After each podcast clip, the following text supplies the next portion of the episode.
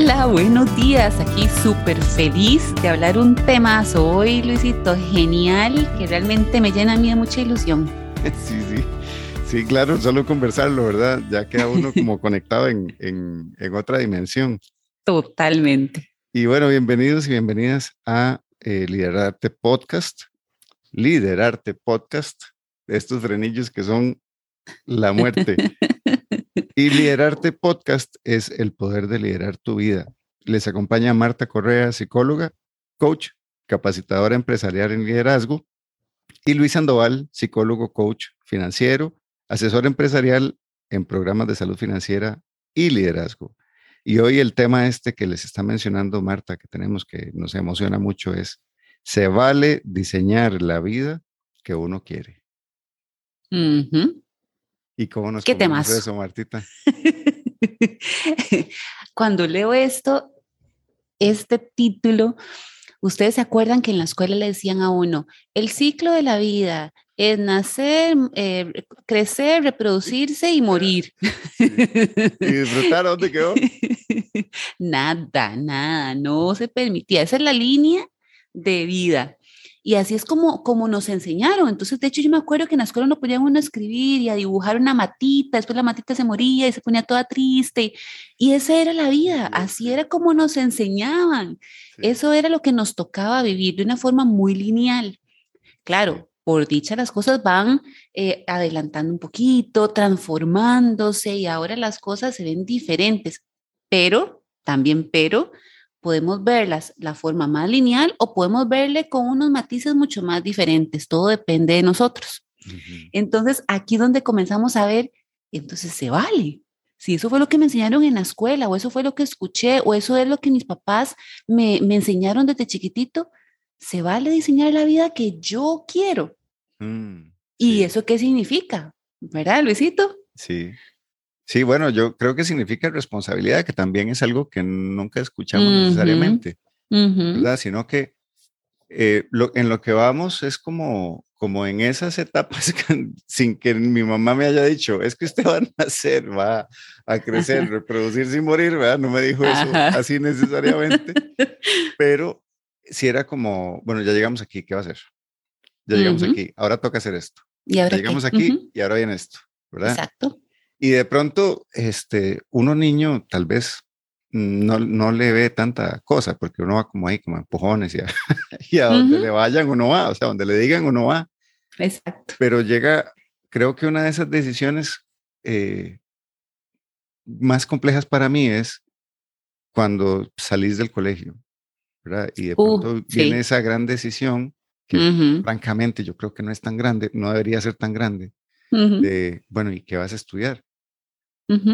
¿Y por qué digo que no debería ser tan grande? Porque es que uno puede estudiar mil cosas, ¿verdad? Y, pero estamos enfocados en qué es una y qué es para el resto de la vida. Exacto. O sea, entonces imagínate una persona entre los 15 y los 18 años buscando cómo, cómo diseñar este, qué va a ser el resto de su vida.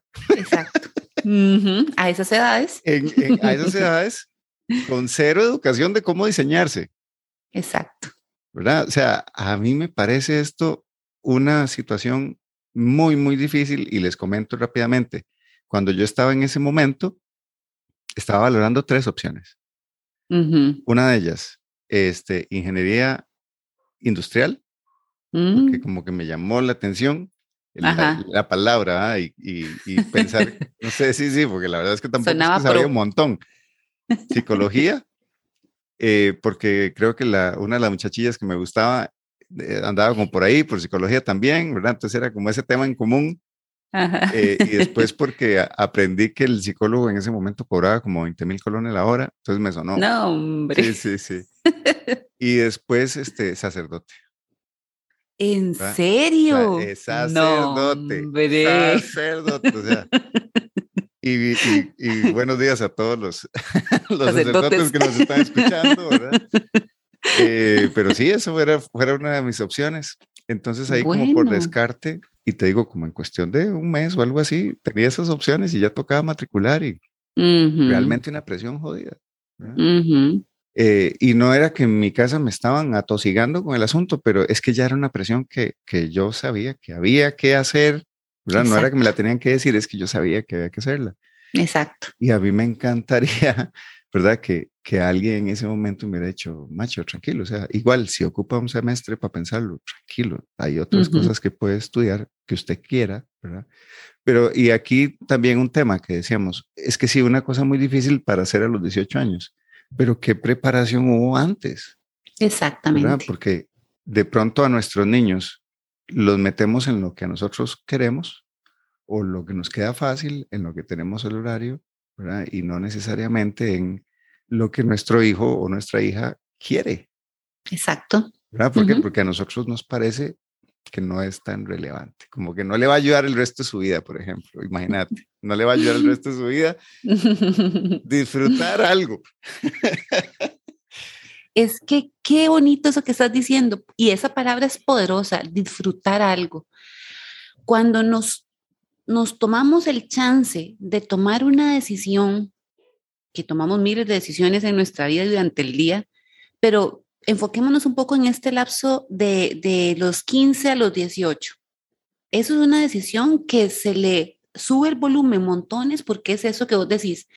Es toda la vida lo que vas a hacer eso mismo. Entonces tienes que tomar la decisión porque esto va a ser para el resto de su vida.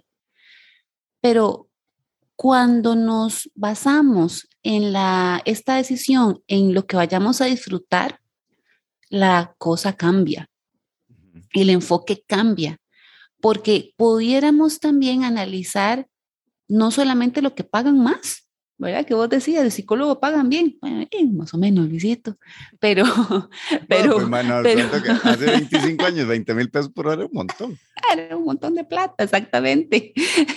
Pero bueno, no, o sea, en realidad a lo que voy es no la cantidad de dinero, sino es en lo que realmente a vos te llena el corazón hacer sea lo que sea la profesión que sea.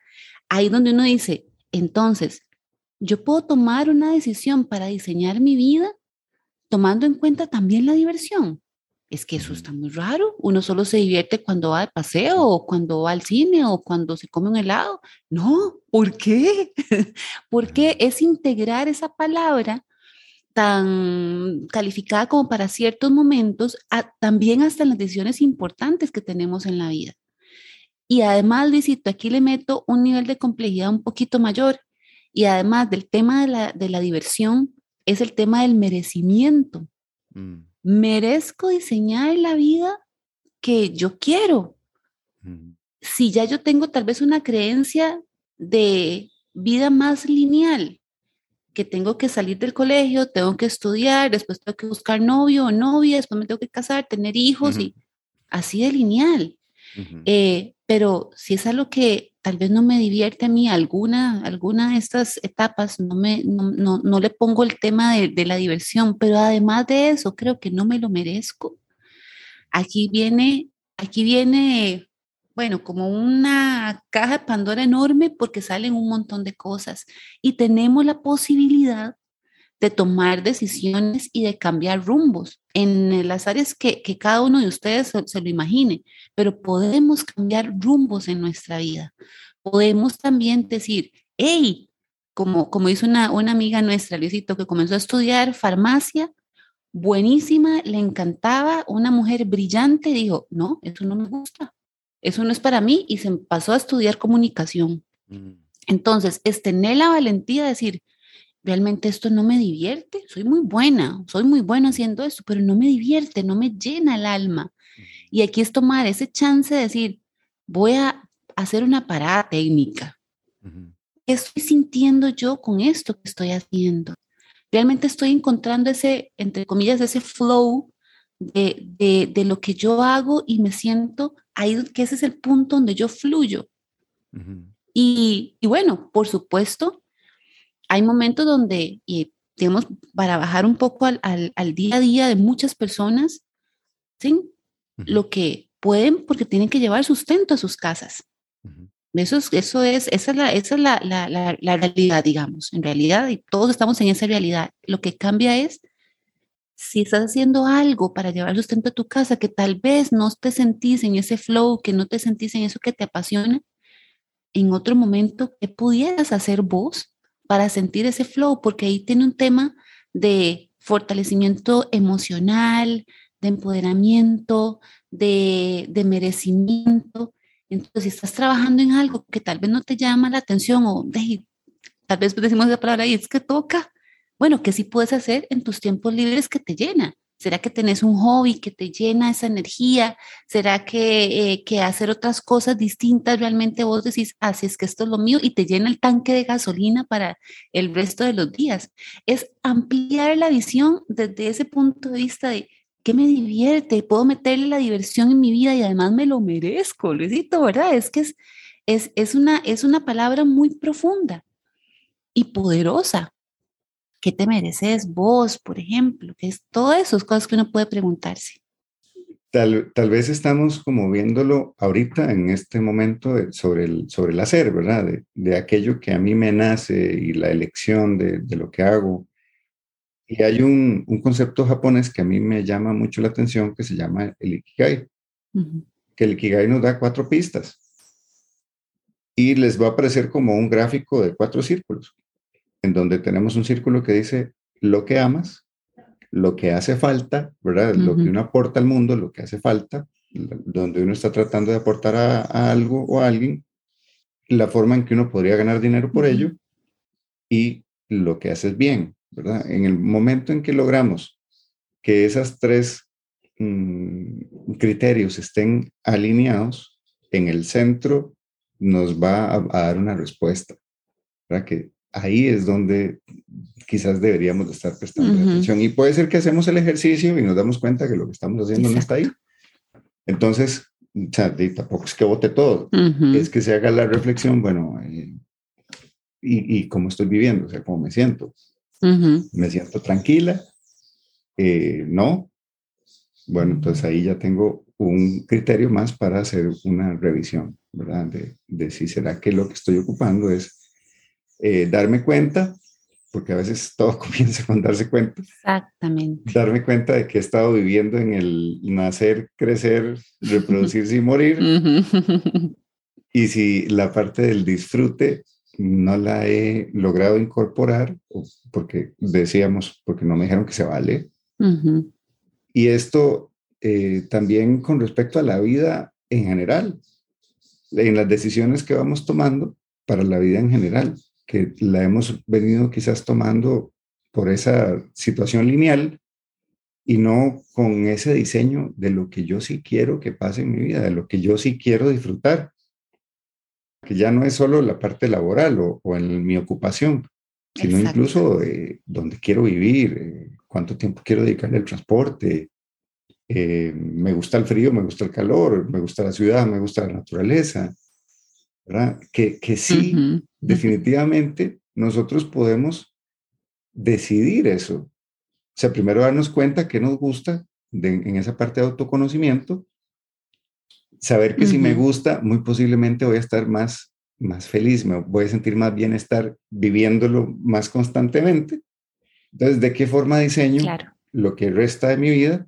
Que puede ser este, años o meses, no sé, pero eh, de morir en el intento. ¿verdad? Ya con el diseño, ya con el diseño, dedicar mi esfuerzo a vivir en esa línea. Y si, y si muero antes y no llego a la meta, y todo bien, pero morí en el intento, ¿verdad? No estoy desenfocado. Lo intentaste. Martita, ¿y, qué, les, qué les dejamos a las amigas que nos están escuchando y a los amigos que nos están escuchando sobre de qué forma nos sacudimos una idea lineal y, que nos demos el, creo que es el permiso de se vale diseñar la vida que yo quiero. ¿De qué forma alguien se puede sacudir eso?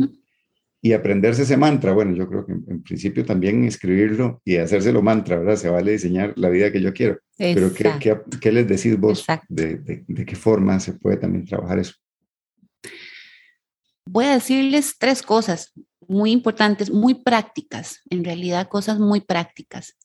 Primero, hace un alto, para un toquecito, agarra un día de tu fin de semana o el momento donde tengas un chance, em, donde puedas estar con vos mismo, con vos misma, y agarrar un cuadernito y escribí qué cosas de las que estás haciendo hoy, y ve la palabra, el verbo en sí, haciendo, ¿verdad? Estás haciendo hoy, pone toda la lista de lo que vos haces.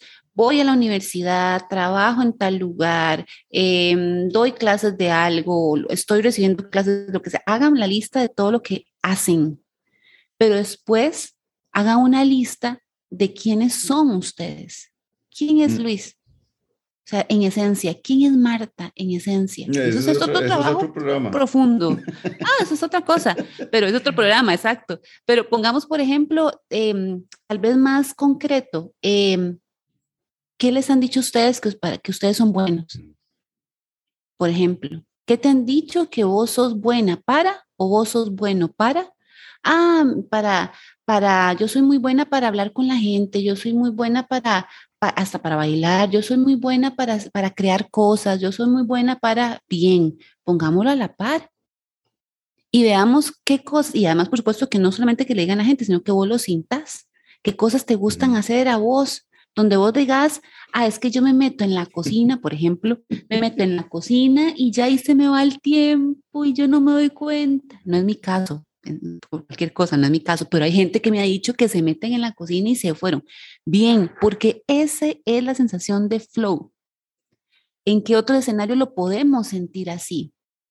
¿Y qué podemos hacer? Eso es como otra pregunta.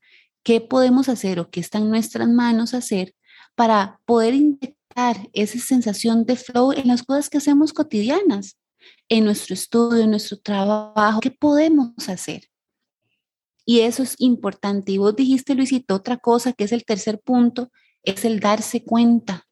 Cuando hacemos esta, esta revisión y estas cositas que es muy sencillo, es escribir, pero es darnos cuenta a dónde está nuestro, nuestro fluir en, en las cosas que hacemos, porque eso va a impactar en las cosas, en, las, en la esencia que somos.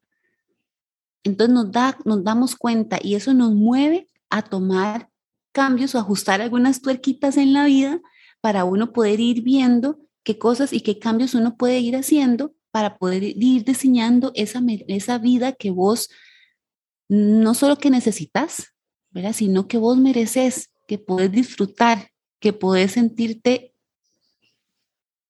feliz, feliz por esa esencia que sos, no solo por lo que uno tiene o solo porque uno hace. Vivir plenamente es posible. Exacto. es posible. Así es. Es posible y no tiene, no tiene para nada relación con que si tenemos una solvencia económica full, porque la gente dice, sí, yo voy a ser feliz cuando tenga tanto en el banco, cuando pague tal deuda. No, no, no. Es que ya puedes ser feliz. Puedes ser feliz con lo que, con lo que sos, con lo que tenés, pero hay que hacer esas pausas y esos saltos en el camino para ya uno eh, ir, ir, viendo de una forma distinta las, las situaciones que vivimos y cómo somos. Martita, muchas gracias. Un gusto estar este sábado a las 7 de la mañana aquí con vos. sí, así es. Lindísimo. A, las amigas y a los amigos que nos escuchan que estamos eh, aquí siempre, ¿verdad? Este podcast está hecho para ustedes. Eh, compartan a través de nuestras redes sociales temas que ustedes quisieran que desarrollemos. Eh, tanto Martita como yo nos encontramos en Instagram, en Facebook, en LinkedIn. Eh, estamos en todas partes. Entonces usted nos dice, vea, a mí me encantaría que en el programa hablen de esto. Y con todo gusto, ¿verdad? Empezamos a desarrollar también el contenido, no según lo que nosotros eh, consideramos, sino lo que ustedes necesitan también escuchar y, y, tener otra visión, otra perspectiva. Así es. Y creo que se nos fue por hoy, Martis. Se nos fue el tiempo, más bien gracias, gracias por escucharnos, gracias porque sabemos que abren, abren esos oídos y ese corazón y esas mentes para aprender algo nuevo. Muchas gracias y nos escuchamos en un siguiente programa. Que tengan una excelente semana.